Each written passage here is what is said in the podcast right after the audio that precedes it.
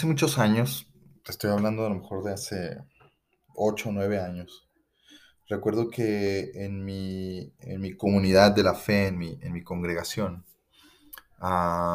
mi pastor mm, un día llegó con una, con una invitación de que una congregación hermana, una otra comunidad eh, a quienes conocíamos nosotros, estaba pidiendo ayuda porque estaban eh, cambiándose de domicilio, estaban adquiriendo un nuevo terreno, estaban encontrando un nuevo edificio en donde congregarse y estaban pues pidiendo ayuda para acondicionar el lugar, ¿no? Era un lugar que pues necesitaba mucho, mucho, mucho trabajo, ¿no? Mucha limpieza, construir en unas partes, derrumbar en otras partes, eh, asear, mm, pintar, no sé, eh, todo lo que se requiere cuando te cambias, como si te cambiaras de casa, ¿no?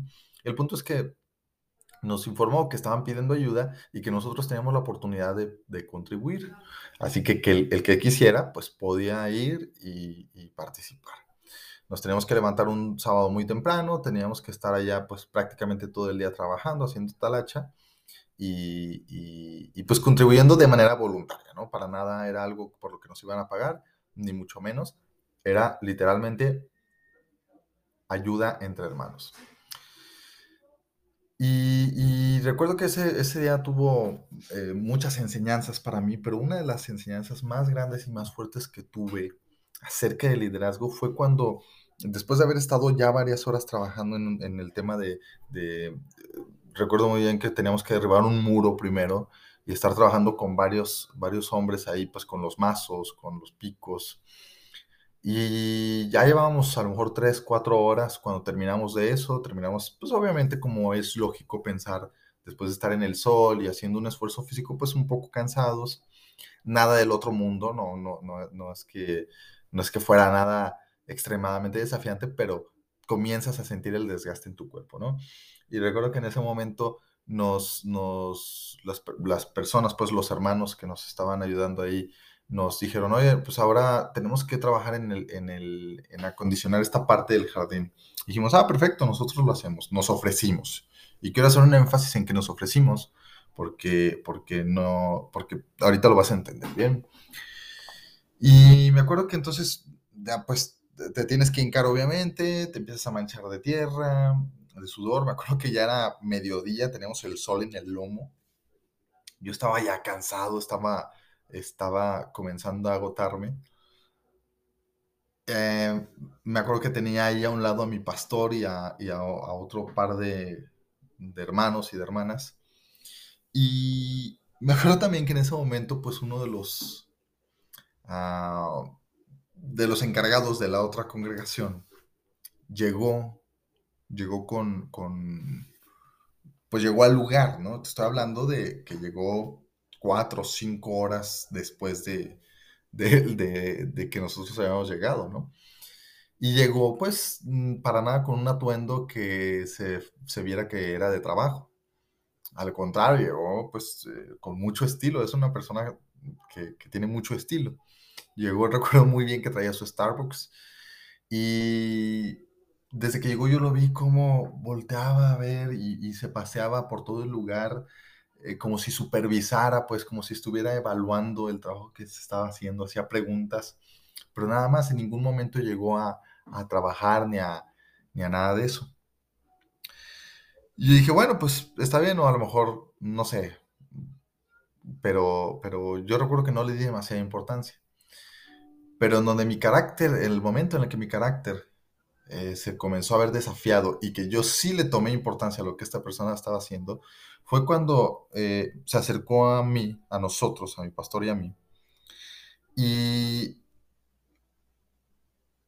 lejos de saludarnos, porque además pues, nos conocíamos desde hace años, lejos de saludarnos, solamente se agachó y señaló con su dedo una parte de lo que estábamos haciendo, de la, de la zona que estábamos arreglando, que no había quedado bien. Y nos dijo, mira, ahí te está quedando mal, deberías hacerlo mejor.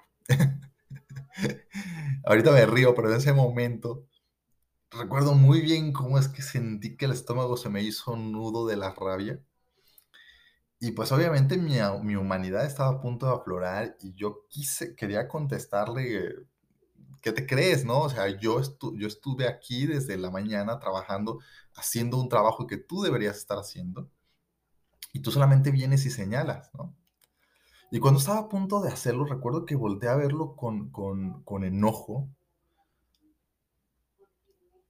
En ese momento también pude ver o, tuve que pasar mi vista por, el, por, la, por en, la, en, en la dirección en la que estaba mi pastor.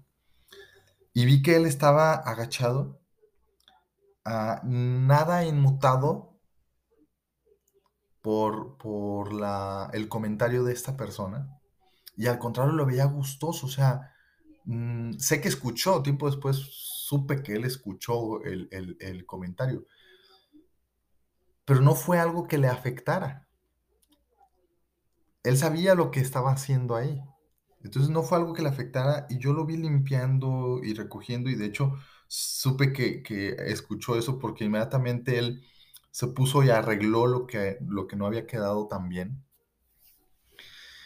Y me acuerdo que me impactó tanto porque dije, rayos, si él, si él está haciéndolo, entonces yo también puedo hacerlo, ¿no? Me, recuerdo que me inspiró su, su, ejemplo, me inspiró verlo tan concentrado, tan enfocado, tan servicial, tan firme en su, en su resolución o en su, o en su convicción de lo que había venido a hacer. Y entonces, eh, ya no recuerdo exactamente qué le contesté a esta persona, pero mi punto es que eh, continué, continué trabajando y recuerdo muy bien que en ese momento una actitud completamente nueva me embargó. Yo ya estaba, pues, estábamos cansados, obviamente, entonces el cansancio ya se sentía. Yo creo que ese momento de, emocionalidad, de emocionalismo, eh, mm, se, se, generó por una serie de factores entre el cansancio, entre el, un poco, pues sí, la arrogancia de esta persona, ¿no? Eh, etcétera, etcétera. Pero en ese momento cambió por completo mi sentimiento, me sentí con más energía, me sentí con un enfoque verdadero. De hecho, en ese momento pude entender verdaderamente lo que estábamos haciendo en el lugar. Y bueno, todo esto para explicarte, querido líder, que tu trabajo como líder es muy importante. Yo aprendí de esta, de esta situación dos lecciones que te quiero compartir. La primera es eso, tu trabajo como líder es importante. Y no solo es importante, es de una manera estratégica muy visible. Las personas en tu equipo te van a estar viendo y lo que tú hagas en muchas ocasiones va a determinar la actitud y el enfoque que ellas tomen. Y ojo con esto, no estoy diciendo que entonces eh, no tienen su propia responsabilidad. Para nada estoy diciendo eso. Pero lo que sí digo es que lo que tú hagas o dejes de hacer va a tener un impacto positivo o negativo en tu equipo y que muchas veces las personas van a encontrar inspiración en ti. Ciertamente debemos ayudarlas a, llevar, a llegar a un punto en el que encuentren su propia inspiración. Pero muchas veces nosotros vamos a ser los encargados de animar su espíritu, de, ayudarles a construir su carácter y de refrescar su actitud. Entonces, jamás pierdas el enfoque, jamás pierdas la dirección y la convicción de lo que estás haciendo, porque muy probablemente eso va a ser lo que va a cambiar o va a determinar la actitud de tu equipo en más de una ocasión. Y la segunda lección que tengo al respecto es acerca de nuestras convicciones.